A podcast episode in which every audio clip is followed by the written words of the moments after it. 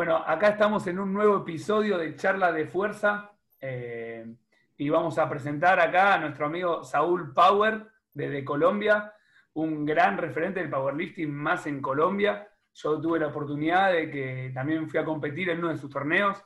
La verdad que torneo a un gran nivel, muy buena organización. Y bueno, quiero que nos cuentes un poco, Saúl, a ver cómo, cómo, si te estás preparando, cómo estás entrenando ahora, y bueno, un poco de tu vida, así también la gente acá en Argentina te conoce. Y la idea es seguir promoviendo este canal de fuerza, hablando de fuerza, con toda gente de habla hispana, digamos. Vale, ante todo, pues gracias por la invitación. Ah, sé que ya venías diciendo bastante tiempo, antes y bueno, ya eh, pude sacar el tiempo y qué bueno estar, estar aquí.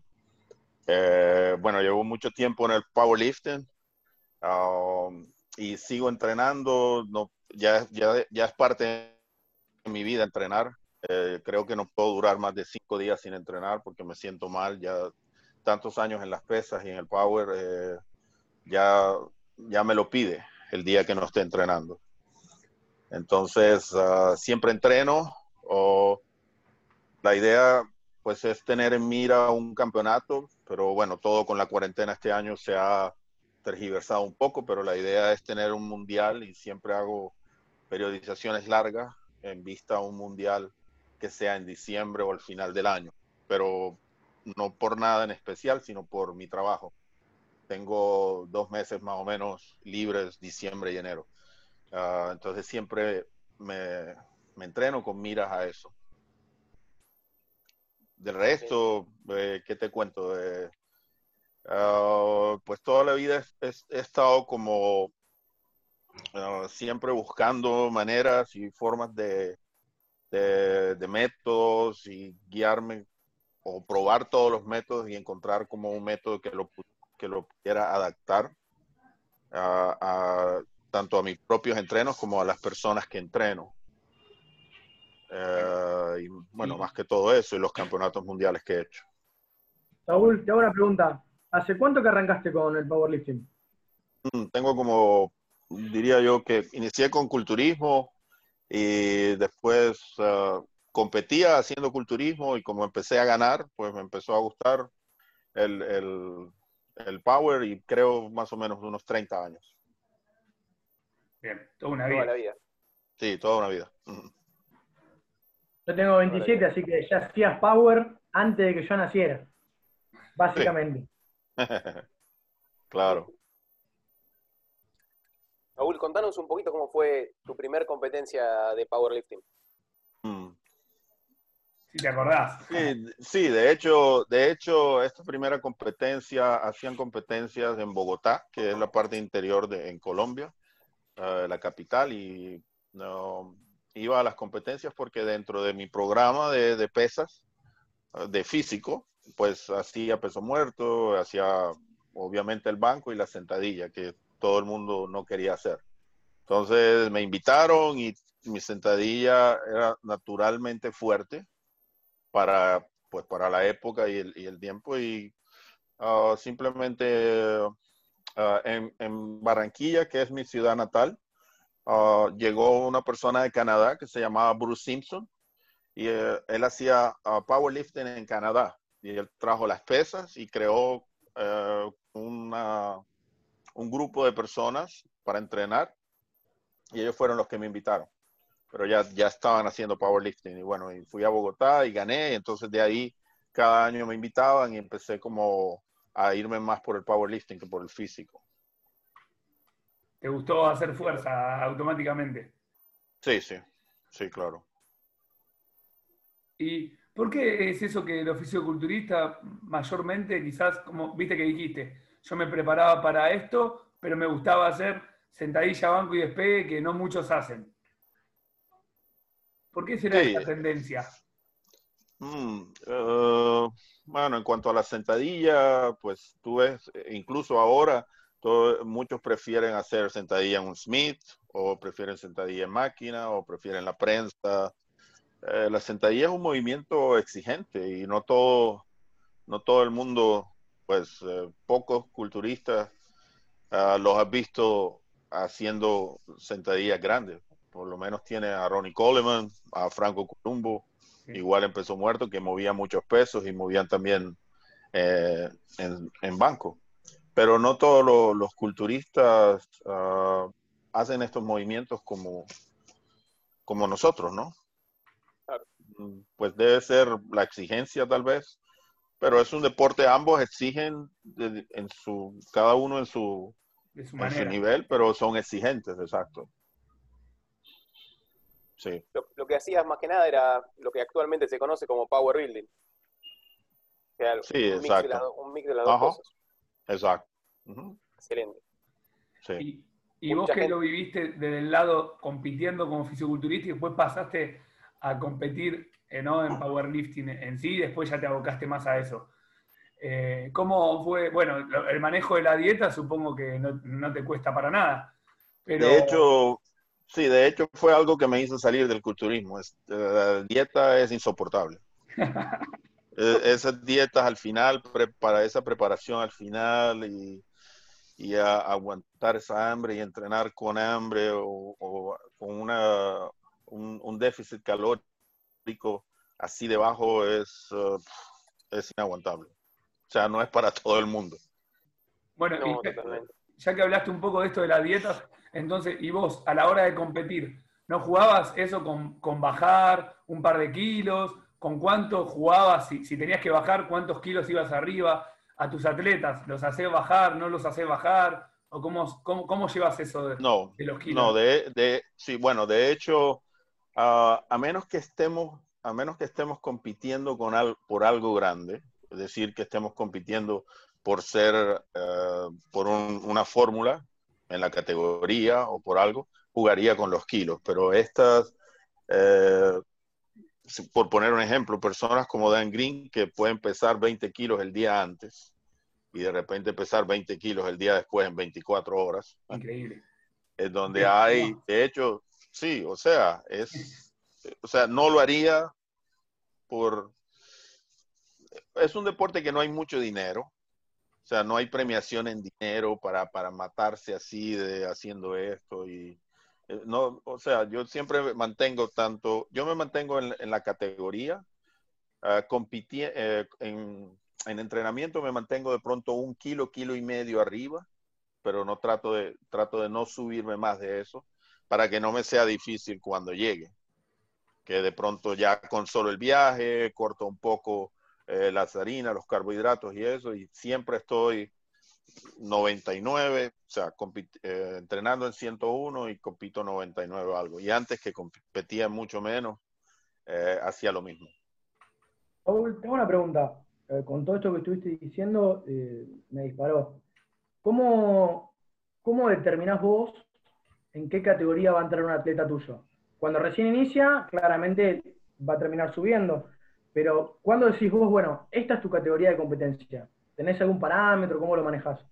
Sí, de, eh, hecho, eh, hay, algunos atletas que realmente por altura, o sea, si yo veo, por ejemplo, un atleta como aquí tenemos a, a, Santiago, que es un atleta que pesa 82.5 y hace 320 kilos, empezó muerto, 321, tiene el récord en, en Sudamérica. Ro.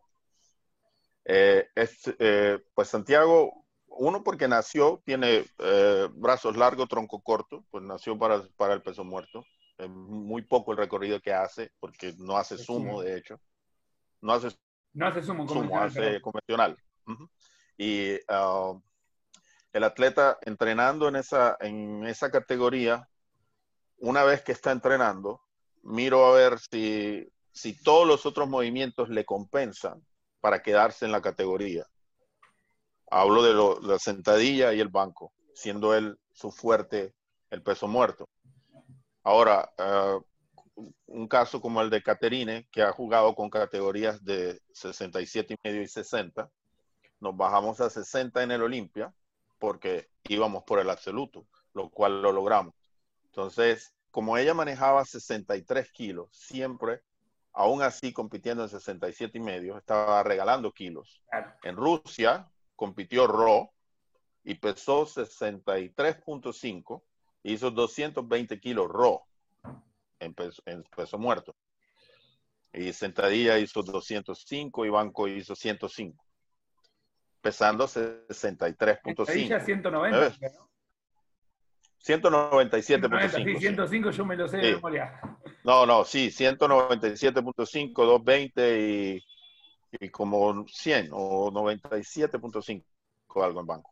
Bueno, la verdad que esta pregunta la teníamos planeada un poquito más abajo, pero bueno, ya que la nombraste y nada, queríamos llegar a eso, eh, contanos un poco cómo se inició Caterín y nada, lo que ella consiguió, ¿no? Bajo, bajo tu mando como entrenador. Yo los conocí a ustedes en el 2016 en el Bozo Voces, eh, como hablábamos hace un rato, me acuerdo que ella ya, bueno, ella ya competía en pro, tuvo una muy buena marca. ¿Cómo fue su, cómo se inició? ¿Cuándo inició a entrenar con vos? Y nada, las marcas que consiguió y los récords que consiguió, ¿no? Sí, sí, de hecho, la mayoría de los atletas, cuando yo tenía un gimnasio acá en, Barranquilla, ellos llegan a un límite en otro gimnasio. Por decir, llegan a un límite, uh, incluyendo Samir Nazar y Joseph Medina y otros atletas, llegan a un límite porque de pronto no tienen el programa que sigue o la persona donde entrena es un gimnasio comercial o algo. Entonces ellos los mandaban al gimnasio. Los mandaban al gimnasio sea para corregir técnica o para seguir en el sentido que querían seguir en el deporte, ¿no? El caso de Caterina fue, uh, fue un poco diferente, pues la vi compitiendo en un uh, campeonato en Bogotá y vi la, siempre estoy como pendiente de los atletas, así no sean mis atletas, pero de decir, oye, corrige tal cosa y eso está mal hecho, eh, que tiende como a molestar a mucha gente. Gente a veces prefiere que le digas que está bien siendo que no está bien incluyendo tus propios amigos, pero yo siempre como los motivo a decir, oye, si es tu amigo y o no baja en sentadilla o está haciendo algo mal, pues dile, oye, no, es, no está bien. Pero mucha gente tiende a, a molestarse. Entonces hizo una de, la, de los pesos muertos más, una sentadilla horrible, casi, casi una reverencia, y uno de los pesos muertos más feos que había visto en mi vida. Entonces yo me le acerco y le digo, me le acerco y le digo, que si quiere me escribe algo y le mando algo de entrenamiento y que me mande un video y eso uh, para que corrija técnica y algunas cosas para corregir, porque la sentadilla fue casi una reverencia. Y ahí comenzó. ¿Hace cuánto? Uh, comenzó, bueno, digamos que tiene un año y medio que ya no entrena, pero de hecho comenzó hace tres años. Ah, no hace tanto. Se puso sí, muy fuerte. Bueno, cuatro, cuatro años ya. Cuatro años. Se puso muy fuerte de golpe, Saúl, cuando la agarraste. Sí, sí, sí. El año, el primer año y el segundo año son los que tú coges cualquier atleta de cero, son los mejores años. Son los, sí. los mejores años para corregir técnica, para corregir problemas que veas iniciales uh, y bueno, para modificar cualquier cosa que venga uh, una falsa generalización que tenga de, de, otros gimnasios o de otros entrenadores para cambiar. Ese es el momento indicado. Saúl, una, una pregunta. Respecto de, de, tu forma de trabajo, o sea, ¿cómo fue evolucionando esta desde que saliste del culturismo hasta tu experiencia en Rusia? Eh, ¿Cómo fue cambiando a lo largo de los años y cómo lo estás haciendo actualmente? Y bueno, ha, ha cambiado mucho, de hecho. Eh, siempre he estado como um, ávido de, conocimiento uh, y pues así como buscaba en culturismo formas para, para ser mejor, lo mismo lo hice en la potencia. Entonces, pues leía, me gustó mucho leer, leía técnicas, leía métodos, empecé, empecé a, a, tratar de encontrar dónde entrenarme, dónde mirar fuera Uh, con quién estudiar y mi primera salida después de seguir compitiendo fue Westside Barber. Entonces duré un mes en Ohio, en Columbus, Ohio, porque uh, tenía un compañero que era uh, gringo, Estados Unidos, y vino y entrenaba conmigo en Barranquilla. Y él hacía Westside Barber. Entonces fuimos y compramos cadenas, bandas, toda esta cosa de hacer Westside Barber. Yo tenía Entonces. Ah, sí. Iba a ir ahora en abril y con la pandemia. Me lo bajaron. Sí, sí, sí. Entonces eh, empecé a ver con eso de cadenas, las compramos por allá en, en una cosa de barcos, donde venden barcos y las cadenas de los barcos, y después las mandamos a pintar y todo eso, y comenzamos con esto de cadenas y eso. Ah, al rato se fue y yo visité Ohio y me quedé un mes entrenando con Lucimos y viendo su entrenamiento y eso. Eso fue 2000, 2009 um, y después regresé en 2010. Ah, también estuve en Elite FTS eh, con Dave, Dave, Tate, el de Elite FTS, entrenando con Dave Tate y viendo pues la forma de ellos de entrenamiento, que es bueno, método conjugado y máximo esfuerzo y todo esto. Lo hice por un tiempo ah, hasta que bueno, llegó, bueno, y lo, lo apliqué, lo aplicaba, pero no siempre lo aplicaba completo. No, siempre ponía algo mío, personal, de sean para recuperación, o sea, algunos otros ejercicios adicionales es diferente. O sea, nunca me guiaba, sino quería, cogía un poco de todo. Saúl, disculpa que te interrumpa. ¿Vos competías en equipado o siempre competiste rock? Inicialmente competí equipado. Ah, ahí está, ahí va. Sí. Y bueno, Westside Barbell es cuando descubro que Westside Barbell realmente, para mi concepto personal, sirve para equipado. A eso iba con la pregunta, exactamente eso. Y bueno, y la federación tiene muchas, uh, ¿qué te digo? Tiene muchos ah, haters, muchos que los odian y no les gusta por, por la forma de que no bajan nada en sentadilla y estos trajes de Leviatán que se paran solos y hacen una media sentadilla y bueno, entonces ah, así, bueno, hay de todo, ¿no? Entonces, quedé con ellos ahí entrenando hasta que, bueno, fui a Rusia y un, 360 grados, una vuelta total de lo que hacía. ¿En qué sentido? El programa más específico no tiene nada de preparación general, en donde todos los movimientos que haces es solo días, peso muerto, banco. No trice, no vice, no espalda. De hecho, siempre me preguntaba, incluso compitiendo en IPF, competí en, un mundial en IPF en Italia hace 20 o más. Ah, y tú veías siempre a los rusos compitiendo y siempre ganaban, siempre ganaban. Tú les mirabas los cuerpos. Una persona normal. nada, nada, no vice, no triste, nada. normal. Ha cambiado mucho. Ahora tú ves mucho, pero igual, tú ves a, a Belkin y tú no ves que sea Belkin Larry Will como musculoso y marca, no, normal.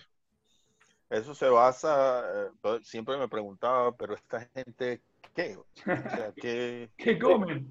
De, dónde está su fuerza?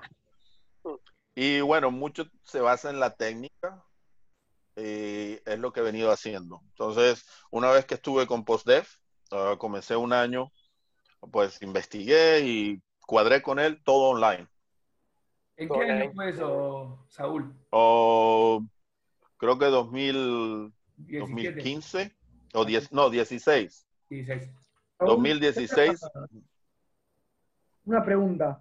Sí. Eh, ¿qué, fue el cambio, no? Porque una cosa es Westside, por un lado, ¿y qué te hizo buscar, eh, por otro lado, también otros, otros estilos, otras, otras metodologías, otras filosofías? ¿Qué fue lo que te motivó al cambio?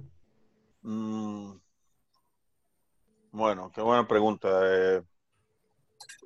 bueno, inicialmente veía de que haciendo tanto box squat y sentadillas y cadena y todo, mi progreso en un año al cambio de, estar en, bueno, incluso eh, no pasándome a RAW, era mínimo era un progreso que no, que no veía tan, con tanto que entrenaba y con tanto tonelaje relativo que le daba a este método conjugado y, y el máximo esfuerzo cada semana y cada tres semanas eliminaba un ejercicio y colocaba otro y safety bar o camber bar o Buffalo Bar y tenía todas las barras que todavía las tengo y cada semana es una, un máximo esfuerzo con cada, con cada uno.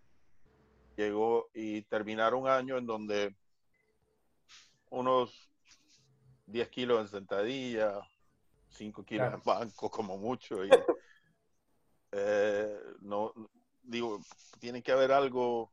Entonces, eso, eso creo que fue eh, el motivador principal para, para cambiarme y mudarme.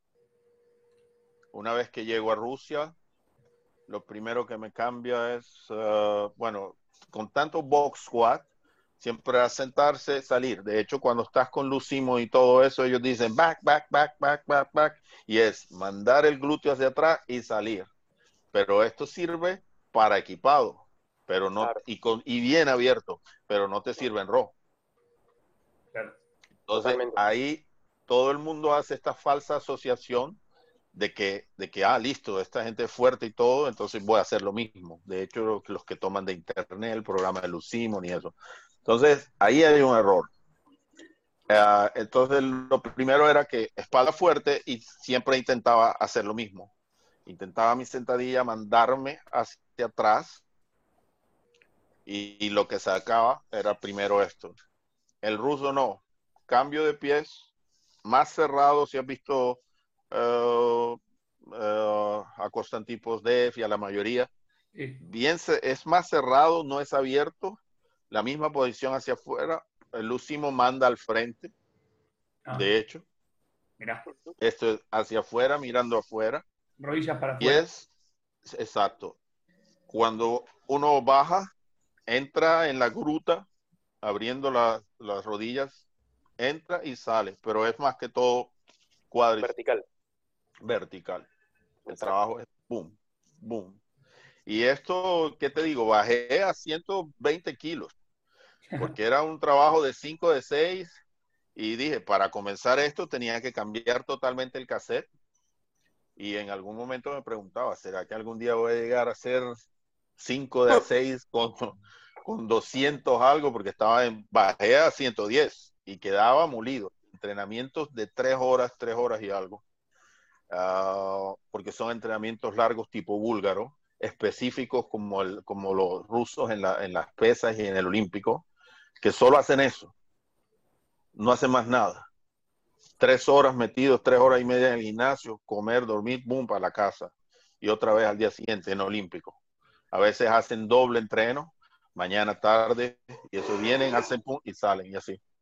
Entonces, todo ese cambio uh, intenté también sumo volver otra vez, pero ya tanto tiempo entrenando, mi cadera, lo máximo que hice fue 300 en Las Vegas, un récord mundial en WPC, pero hice un programa, ah, estuve también con Dan Green y parte del programa con Dan Green, de hecho, estuve con él, estudié con él, fui a dos seminarios y una vez le pagué un personalizado, porque quería ver qué, ah, qué es lo que hace Dan Green.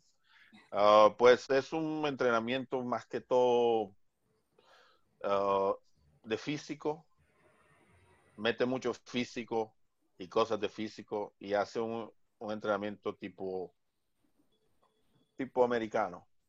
Sí. Ah, mira. Sí. Entonces, eh, en esos entrenamientos y muchas cosas que estaba haciendo que era al peso muerto en sumo, empezó a dolerme la, la cadera derecha y ya no puedo hacer sumo. Entonces, tocó hacer cambio convencional. Digo, bueno, si me duele, intentemos convencional. Y lo máximo que había llegado a convencional era 230, 240 tal vez. Y comencé, comencé hasta que, bueno, ya está cerca de lo que, de mi marca en, en sumo. Pero eso fue el cambio, un cambio radical totalmente cuando haces un programa ruso, ruso real dentro de ellos. De hecho, cuando lo ves entrenando a ellos, ah, no hay máquinas de... Lo puedes hacer, pero no en el momento de una preparación o algo. Es como, y eso lo adapto yo. Por ejemplo, la persona la entreno o me entreno y en algún momento que vea una debilidad en algún movimiento es porque, bueno, falta fuerza de espalda, entonces de pronto poner algo de remo, remo barra o algo así. Pero o, cualquier otra debilidad que puedas ver en el, en, la, en el atleta, ¿no? Pero en sí es sentadilla, un auxiliar de sentadilla que es pausa. Ah, un día es de seis y un día es de dos. Ah, y ese mismo día hace banco. Cada entreno hace banco. O sea, lunes sentadilla, auxiliar de sentadilla, banco y auxiliar de banco. Que el único auxiliar de banco que usan es pre-militar. No, no hacen ningún otro. No hacen más nada. Ya. Va, y abdominales, siempre abdominales. No los ves haciendo voladores, bíceps, tríceps, jalones, cerrado, cerrado fondos. Nada, fondos, nada. Nada, absolutamente nada. A ver, verdad, yo, yo, con esto, Axel, estoy todo el día hablando de powerlifting. A ver, Axel, explícame esto. No, yo, yo concuerdo perfectamente. Lo que pasa es que con los últimos años estuve cambiando un poquito mi óptica. Yo toda la vida lo trabajé así como está contando Saúl. Eh, por eso me interesa mucho la experiencia de él porque lo, lo vio de primera mano y me gustaría que me contara un poquito sobre la frecuencia semanal de cada movimiento. Y de hecho, es, entrena muy poco, que eso es lo otro. Tres veces por semana. Bueno, cuatro si haces lunes a lunes. Digamos que el lunes hago sentadilla. Uh, ese día hago de seis. Luego descanso. Miércoles vuelvo a hacer sentadilla. Hago de dos. Descanso 48 horas. Hago peso muerto. Caería sábado. Y vuelvo lunes. Si tomamos lunes a lunes sería cuatro veces incluyendo cada lunes. Pero si trabajamos lunes a domingo son tres veces los entrenos. Y se recupera del último entreno que es 5 de 6. Porque la adicional de sentadilla es pausada en rack, en donde pausas, sales, pausas, sales, corrige el movimiento. Es muy buena para corregir el movimiento y muy buena para salir de esa, de esa, del, del fondo, de estar pausado y de repente salir. Y esa siempre es 5 de 6, no la cambian nunca. Entonces el día de 5 de 2, 5 de 6 pausados. 5 de 2, 5 de 6 pausados. Te cuento que era un entrenamiento largo de un tonelada, especialmente cuando ya vas alto. Que llegué a un momento en que ya pude hacer, no sé si vieron en Instagram alguna vez, dediqué el 5 de A6 con 235 kilos raw a sentadilla. Después a, a mi entrenador se lo dediqué a post porque cuando estaba yo con 115 dije, ¿será que en algún momento haré 170 o algo así? Con, con seis repeticiones, no podía, siempre terminaba con dolor porque me estaba readaptando, adaptándome otra vez a todo lo que había aprendido antes. Tenía que borrar todo, movimiento, todo. Y es un fondo, no sé si vieron mi último sentadilla en, en Rusia, que él siempre ya está acostumbrado a fondear. O sea, romper ángulo y salir. Y, esa es la frecuencia. ¿Y banco los tres días? Banco los tres días. Cada vez siempre haces banco. Entonces, el día de peso muerto, haces solo peso muerto, siempre sale de cero, no es, no es rebotado y es siempre de a dos. Creo que la, primera semana nos mantienen de a cuatro como una, una forma de, de empezar y hacer un poquito más de volumen. Pero después siempre es 5 a 2, 5 a 2, 5 a 2. Y eh, la, la, base es 5 kilos más o menos. Eso es lo que va subiendo semanal. O sea, tenés un volumen constante y vas aumentando por ahí linealmente la carga. Volumen constante siempre. Incluso un, un, un mesociclo y un macrociclo que tenga, siempre estás sentadilla 1.90, 1.95, 200, 205. Llega un momento en que, oye, hace como un descargue bajo y sigue, pero es, es muy, cada seis semanas, siete semanas o algo, pero no es, pero es constante todo el año y va subiendo. En banco, llega un momento en que no puede ser esta, estos saltos tan grandes de 5 kilos por ser banco, pero lo mantienen dos y medio, dos y medio, dos y medio, pero siempre es 5 a 2, 5 a 6, 5 a 2, 5 a 6, siempre va en banco igual. 5 2 y 5 6. Y, sentadilla que era los lunes uno y el lunes es el auxiliar o los lunes. No, no, no. No, siempre va el auxiliar. O sea, di tú 5 de a 2 sentadillas el lunes, ¿verdad? Y Sí. 5 de a 6 pausas No. El mismo día. ese mismo día. Bajas y haces banco y haces el auxiliar de banco y la abdominal. Raúl, tengo una pregunta. Ajá. Eh, tengo una pregunta. Viste que siempre se, se habla o, o se dice mucho, está muy popularizado por muchos entrenadores de mantener una relación uno a uno entre bancos, entre empujes y tracciones. Eh, en Ajá. todo este sistema, toda esta planificación, eh, ¿se mantiene esta relación o se descarta totalmente? Se descarga, se descarta totalmente. No se mantiene esa relación. Para nada. De hecho, pues eh, tocas la, tocas el peso muerto ah, una sola vez y no tienes ninguna, ningún otro ejercicio. Ah, bueno, la barra fija, que la haces solo el día de peso muerto. Es el, el único adicional que hacen el día de peso muerto. Barra fija. Y llega, ah, comenzaba solo con el cuerpo y llegué a hacer barra fija con 25 kilos. Lo máximo que he, he podido hacer. Siempre 5 a 6, 5 a 6, 5 a 6. No dejan de hacer barra fija. O sea, dominadas. Sí, Ya, ya, ya, entiendo, ok. sí, sí. Dominadas. Ese día de peso muerto es solo peso muerto 5 a 2. Ah, inmediatamente otra vez el banco. Ah, y ese día es que va la- la- las dominadas y las abdominales. Pero no tiene reverencia, no los ves haciendo reverencia, no los ves haciendo otra cosa. Y flexibilidad, Saúl, estirar y todo. Flexibilidad siempre al principio. Ah, al inicial siempre ponía ah, estirar, estirar y tratar de soltar un poco. Ah, pierna arriba, en alguna, en algo más alto y tratar de eh, soltar.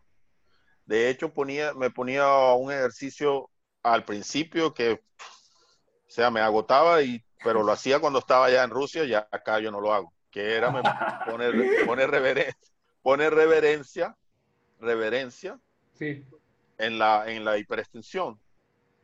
sí. O sea, en- no reverencia suelta, sino en el hiperextensión, con una barra, comenzaba con la barra y llega un momento, hay gente haciendo allá con haciendo esto. Entonces, con eso me ponía al principio antes de entrenar. al, olímpico. Al olímpico. Al olímpico, exacto, al ¿Y olímpico. con ¿Han mucho visto a, peso? a este de a este chino que siempre hace eso? ¿Te Sí. acuerdas del chino?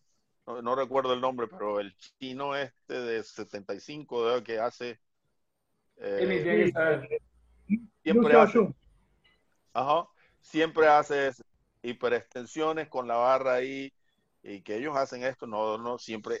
Entonces me ponía así, pero ya tres más la, ya yo no quería hacer más nada de eso, como 10 minutos, 15 minutos haciendo eso. Terminó liquidado. Ese era el inicio para comenzar mi sentadilla o para comenzar mi... Ah, hay otro ejercicio que ponen mucho, que, que Boris Seiko le gusta demasiado y es el día de peso muerto, que se llama Colodiex, que es entre dos bancos altos. eh, un- va una, como un péndulo con las pesas en el centro, ¿lo han visto? Y es como si Ah, hiciera, sí. ajá, y es como si hiciera el peso muerto. Entonces lo coges, pero caes, estás sobre las, sobre el banco, tú estás sobre el banco y bajas. Claro, sea, es un peso muerto, pero la- el peso sale por debajo del nivel de la plataforma. Exacto. Ujú. Y es que un- pones las pesas ahí en un, en un péndulo así, pones todos los discos acá y acá arriba le pones para cogerlo como si fuera la, Una manija. la manija de tríceps. sí. Muy Sí, bueno. sí, lo hemos visto. Lo hemos Y, visto. Bueno, ahora, Saúl, quiero que me cuentes un poco, porque en realidad yo sé que ese viaje fue un viaje largo, te quedaste mucho tiempo entrenando y fuiste a ver también a, a- a- creo que también, eh, creo que vi una foto con Sajir, si no me equivoco. Bueno, Fue un viaje que fuiste recorriendo, no es que te quedaste ahí en un lugar. Y después sí te estableciste y te quedaste entrenando, ¿no? Sí, sí, sí. Ah, aquí me levanto un momento. Sí, ¿qué te cuento? Eh, Zahir, en, en- cuando vas a San Petersburgo, que está más o menos a unas 13 horas de, de Moscú, Zahir está en Finlandia, pero donde él vive, que se llama Turku, es una hora y media en tren. Entonces, estando en San Petersburgo, no me lo podía perder. Entonces estuve allá con él y bueno, tiene una, un entrenamiento tipo ruso, siendo él, eh, eh, creo que es de, de Kazajstán, o de, ah. no, de Kazajstán o de otra parte ahí, Azerbaiyán creo. Es una parte de, de Rusia, pero maneja un poco lo mismo. Y estuve con él eh, un día, le pagué personalizado día como para ver qué, para ver qué, y bueno, cosas que casi lo mismo que, que, que, los rusos. O sea, maneja la misma sentadilla, la misma noción de que la técnica es primordial, es lo primero en todo movimiento. O sea, la técnica para ellos es lo principal. Perfecto. O sea, manejar la técnica y después lo que venga. Sí. Perfecto. Y ese mismo año, eh, Saúl, si no me equivoco, eh, también fueron a competir en realidad. Va Caterín, ¿o no?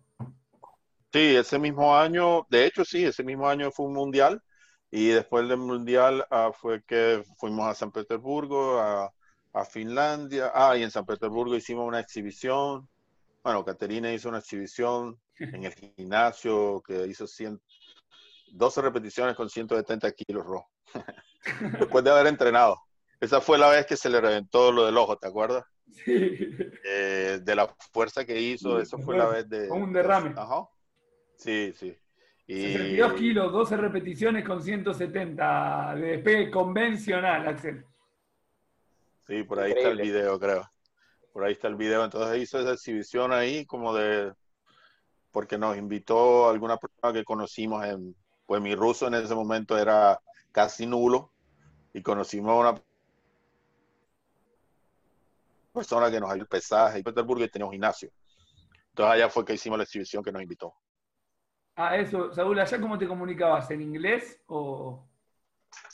Cuando comencé con, con, con PostDev, pues todo era por Google y traducción y más o menos entendía. Cuando no entendía me mandaba un video y me decía tal cosa y eso y así, pero viendo la necesidad y estando yo también metido, porque lo otro que yo hago, bueno, de eso vivo, de, tengo una escuela de idiomas, pero el, ruso era lo único que no sabía.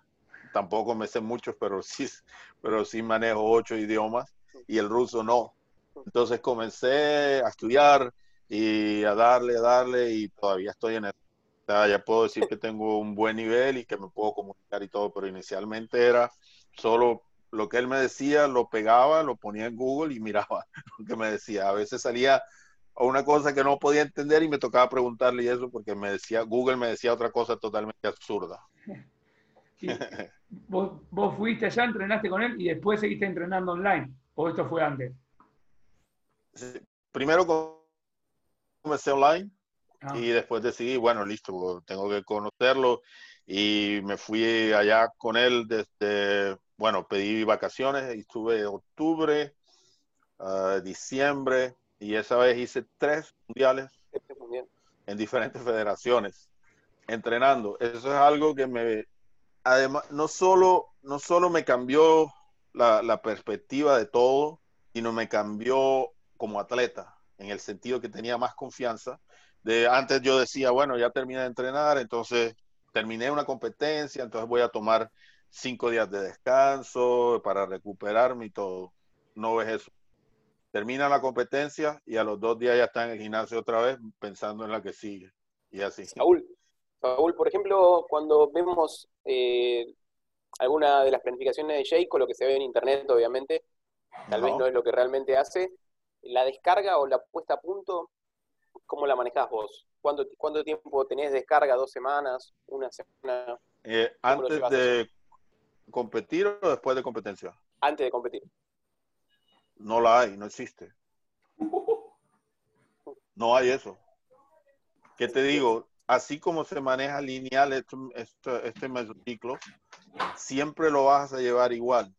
Y por decir, yo un viernes, bueno, la hay en sentido figurado, en donde yo un viernes me voy de aquí haciendo ese 5 de a 2 que me venía, que venía yo trayendo eh, lo hago exactamente igual, 5 de a 2. El, el, uh, el, peso muerto también ese mismo día. Yo trato de que sea 10 días, siempre va mejor descansando la espalda 10 días. Mi último peso muerto es 10 días antes de la competencia, pero para mí personalmente eh, me va mucho mejor. Hago ese viernes, llego el lunes diciendo que voy a competir un sábado, llego el lunes y ese día también toco más o menos 5 de a 2 a un porcentaje de 80. Y el miércoles, compitiendo el sábado, me pone otra vez a entrenar. Y ese solo día es que un, un banco de, de 70 kilos, 2 de a 6, una sentadilla de 1,40 a 3 de 2. Y jugando un poco, digamos. Sí, ya, como para aclimatarse y que, que, no pierda todo y listo. Y sábado estoy listo. La descargas un día. La descargas un día. El primer tiro lo, el primer tiro lo ves en el momento. Sí, exacto. Sí, exacto. Entonces, juega con eso, en donde terminé con 2.75 o algo, ese debería ser más o menos mi primera salida. Okay. ¿Cómo, cómo repetime, Saúl? Mi primera salida, si yo terminé un viernes compitiendo un sábado, no el sábado siguiente, sino el sábado de la semana arriba, por el viaje, eh, esa debería, si hice 2.65, 5 de a 2, ahí me pone mi primera salida. Obvio, si hice 5, 2.65, 5 de a 2, debo estar mucho más arriba de eso, ¿no?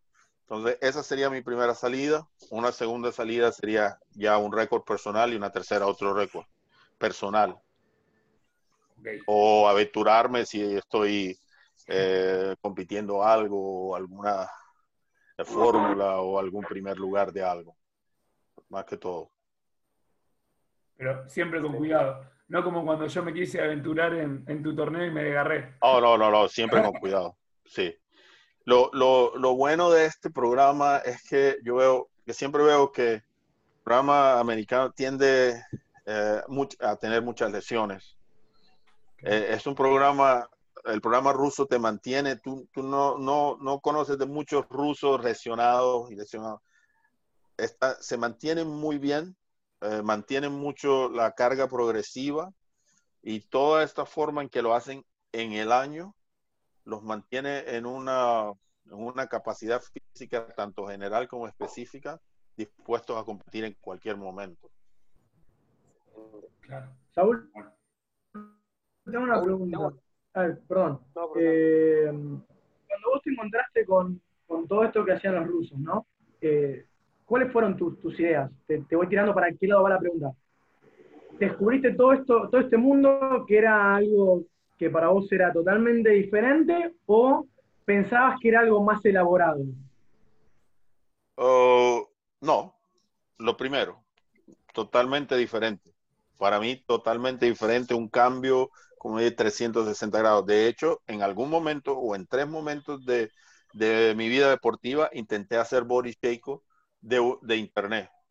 Y todas las veces que intenté hacer body shake, incluyendo este de cinco veces por semana banco, no sé si lo, alguna vez lo han visto. Sí, sí, lo conozco. Todas las veces terminé con el hombro, que una vez terminé con un frozen shoulder, hombro uh, que no lo podía hombro hacer. Frío. Hombro sí. frío, congelado, que no, así, eh, lesionado, porque lo hacía simplemente de lo que veía ahí. Eh, ¿Quién será el que escribe esas cosas por internet? no sé. Nunca lo sabremos. y ese programa, absurdo. Hacerlo, uh, pues requiere de muchas cosas y ya otros cambios uh, biomecánicos y químicos también. Porque sí, sí exacto. La, cambiar la fisiología y todo, muy así solo, imposible. Saúl, y ya que hablaste eh, justo de este programa, eh, ¿Lo probaste también con, con, alguno de tus atletas? ¿Lo, ¿Tomaste cosas que te gustó? ¿Lo probaste quizás con Caterín?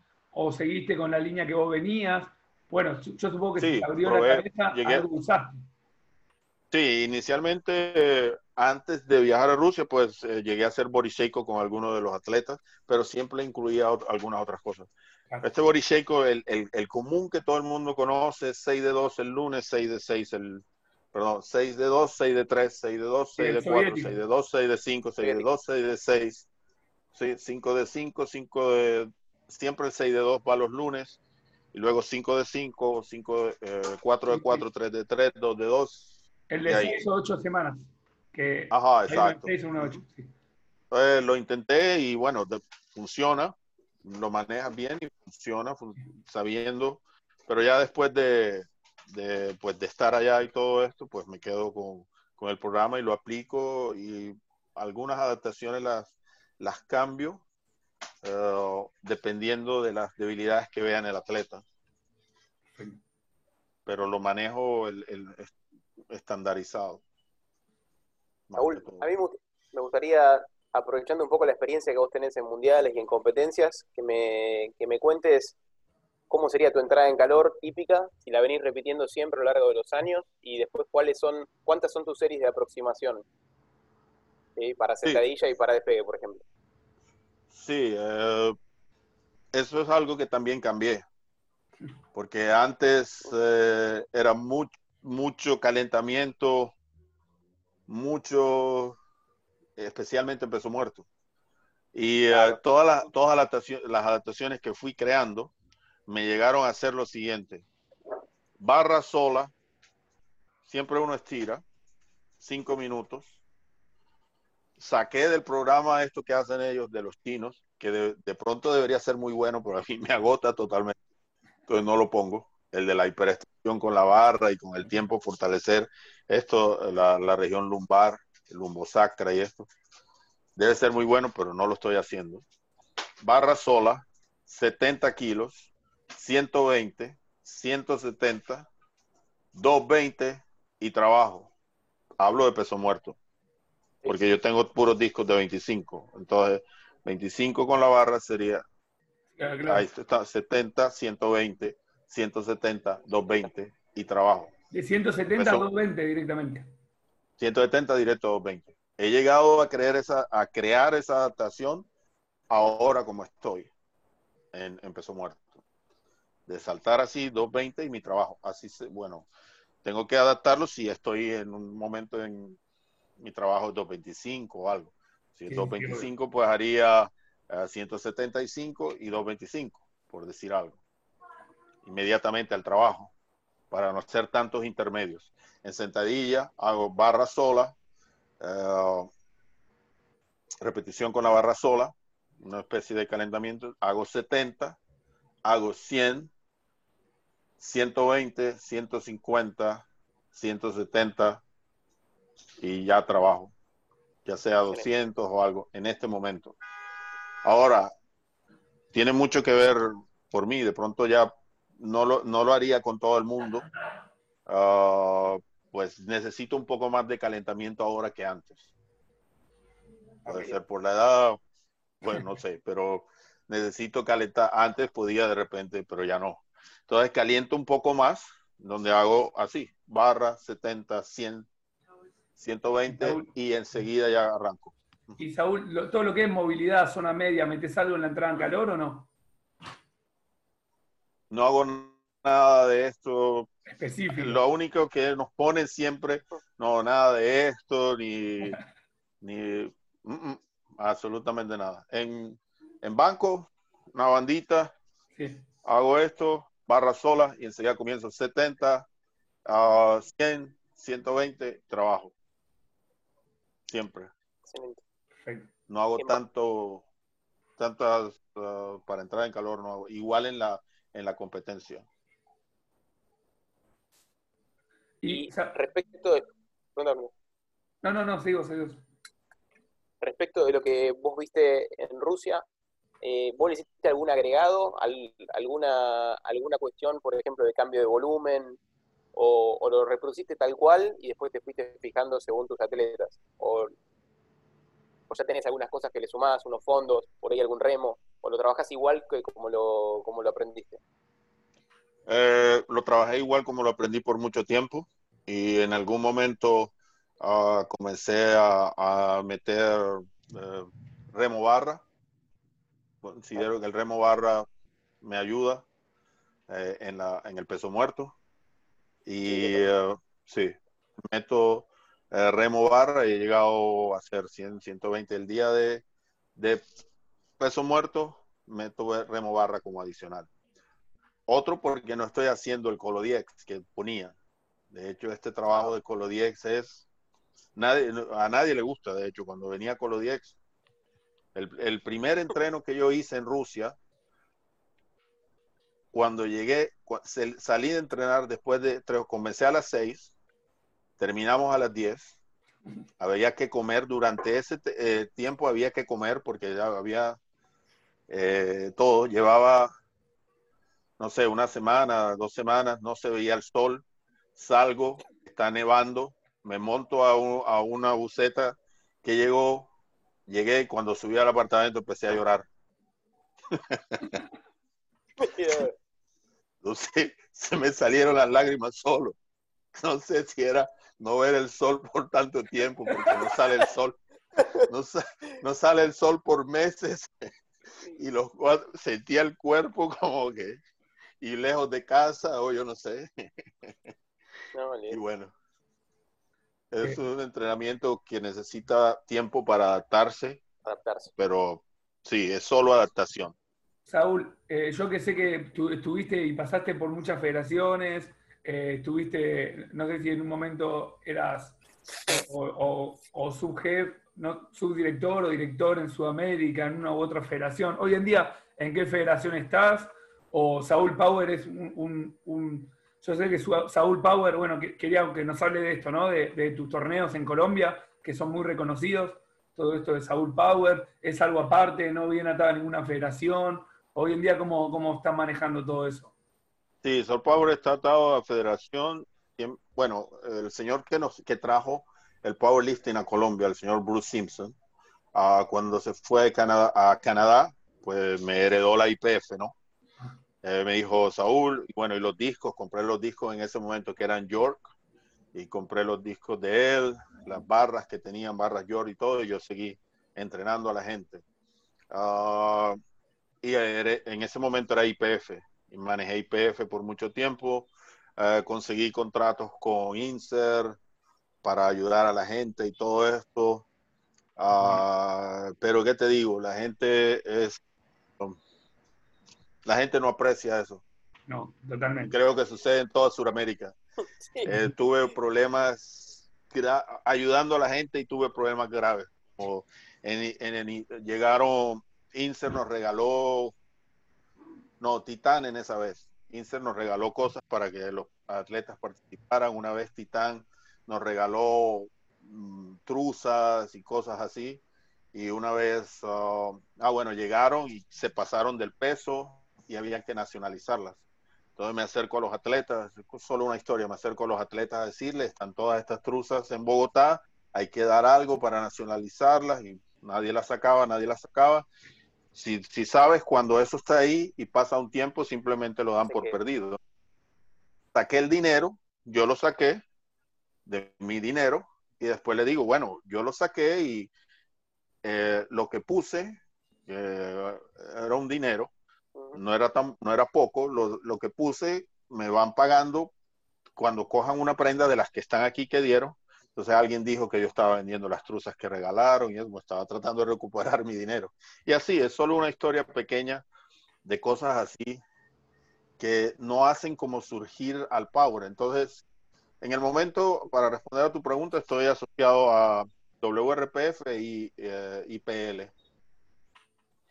WRPF por, por mi, mi vínculo con Rusia y IPL, en estos momentos soy pues manejo IPL eh, aquí en Sudamérica, como vicepresidente de Sudamérica. Son las dos federaciones que estoy ahora, pero decir hay una federación en Colombia, pues es Soul Power y yo pago las membresías de mi bolsillo eh, porque esto es mi hobby y porque esto es uh, mi pasión, pero no que eh, de los atletas o algo. Y cada vez que lo hago, pues no es que gane por un campeonato, porque las medallas, pues, hago todo lo mejor para que se vea, los, los trofeos son hechos en Estados Unidos, las medallas son hechas fuera, y, toda una cosa, pero por, pasión. Medalla, los trofeos. Eh, yo, fui a un torneo tuyo, la verdad, y genial. nada que envidiarle a ningún Tratando como de, copiar las cosas que he visto fuera. Totalmente. que he visto fuera buenas. Te pregunto, ya que estamos hablando de torneos y eso, ¿cuáles son tus próximos objetivos? ¿Qué, ¿Cuáles son los próximos objetivos de tu equipo? ¿Cómo, ¿Cómo venís con eso? ¿Tenés idea si algo adelante? Sí, sí. De hecho, pues se iba a hacer el Sol Power, ah, por la pandemia pues no se pudo hacer. Y la idea es hacer algo en julio, o en junio, perdón, del otro año. Y tratar de hacer un mundial, que está el mundial europeo, y la preparación va a ser el otro año. Este año no, creo no, no creo que salga algo, pero hubo algún atleta que estaba preguntando, no todo el mundo se ha podido entrenar, no todo el mundo tiene la facilidad de tener un gimnasio en casa y aquí todos los gimnasios están cerrados. Algunos clandestinamente entrenan y todo, pero no es lo mismo. Entonces, eh, pues la meta es el otro año, de pronto hacer un mundial, eh, competir en un mundial y hacer de pronto, ah, bueno, no sé, con IPL pues hay un suramericano en Argentina que está programado para noviembre o algo así. No sé si se va a correr porque el Olimpia también se corrió y todas las fechas van a estar corridas por esto, pero hasta ahora eh, Santiago Minchaca, que estaba a cargo, pues iba a ser un suramericano IPL y mucha gente estaba pensando en eso, pero con esto no sabemos realmente qué vaya a pasar. Entonces la, meta es el otro año, 2021. 2021. Tengo una consulta respecto también de experiencia en Rusia y los medios de recuperación. ya sea bajes, sauna, eh, elongación, estiramientos. ¿Qué es lo que vos rescatás y qué es lo que vos eh, podés aplicar hoy en día o, o, eso, exactamente, ¿qué estarías aplicando de eso? Bueno, en, Rusia eh, esta gente cree mucho en los saunas. De hecho, son muy, muy conocidos y populares los, baños saunas. Y mucha gente va y acude a ellos, eh, especialmente en la época de frío. Siempre que hay lesiones, siempre que hay cansancio, eh, todo el mundo tiende a recuperarse en, en estos oh, salones que son de sauna, pero hay una un ritual para entrar a, los, al, sauna. Se entra eh, totalmente diferente, todo el mundo desnudo, caminando por todos lados. Cada uno tiene como su cuarto y se sienta ahí. Y después, listo, alguien llama y se entra se está creo que 10 minutos, se sale, hay una pileta de agua helada como a menos no sé cuánto, 20, todo el, que quiere se tira o todo el mundo se baña con agua helada y hay uh,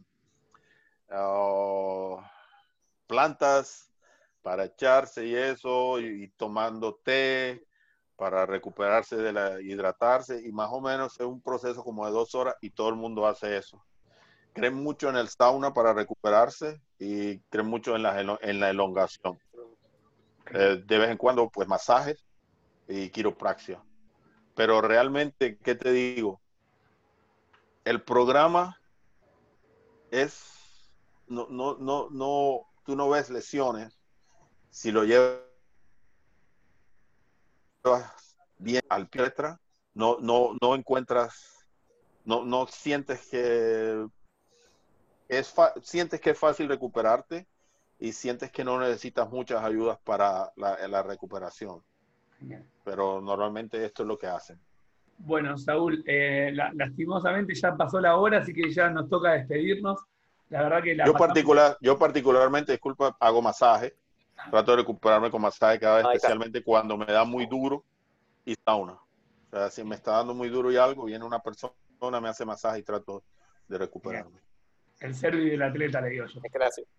Bueno, como te decía Saúl, la verdad que nos pasó volando, experiencia pura, todo lo que contaste, toda la info que dijiste, lo, no sé lo que opinan los chicos, pero buenísimo, porque la verdad que no te guardaste nada, viniste, pum, me dijiste, una vez yo me acuerdo que hablé hace unos años y me dijiste, mira, a mí lo que me manda poder es esto, me pasaste la rutina en ruso directamente, y bueno, la verdad que eso, muchos deberían aprender de eso, yo... Eh, sigo también ese ejemplo de compartir lo, que se sabe, digamos. Así que bueno, muchísimas gracias por tomarte tu tiempo y, y por participar acá de, de este podcast. Después lo vamos a subir a Gracias, todas las gracias a ustedes por, por invitarme. No, No, Saúl, oro puro, esta charla, yo no, no te conocía, la verdad, un gustazo. La humildad que tenés con toda la trayectoria que tenés encima eh, sorprende y, y es un ejemplo. Así que agradecerte todo esto y bueno, claramente lo vamos a volver a invitar en algún momento porque nos quedamos Obvio. cortos con el tiempo. Vale. ahorita más, quiera, bueno, me escribe Ezequiel y Vale. a sacar el tiempo y lo hacemos. Vale, hay mucho que hablar, te cuento ahí. Eso es parte de lo mucho que hay que hablar. Saúl, bueno, yo enormemente agradecido. Yo te conocí a partir de, de Junior, me contó de tu trabajo, de tu experiencia y, y bueno, muy agradecido porque nos cuentes tu experiencia y que me hables de- en primera mano de, de lo que viviste y, y cómo lo aplicaste. Así que enormemente agradecido. Vale, Bueno, Muchas Saúl, gracias, ¿ah? Cuando vengas a Argentina te debemos un asado. gracias. Sí. Un abrazo. Bueno, chao Saúl. Gracias. Gracias. Muchas gracias. Bye bye.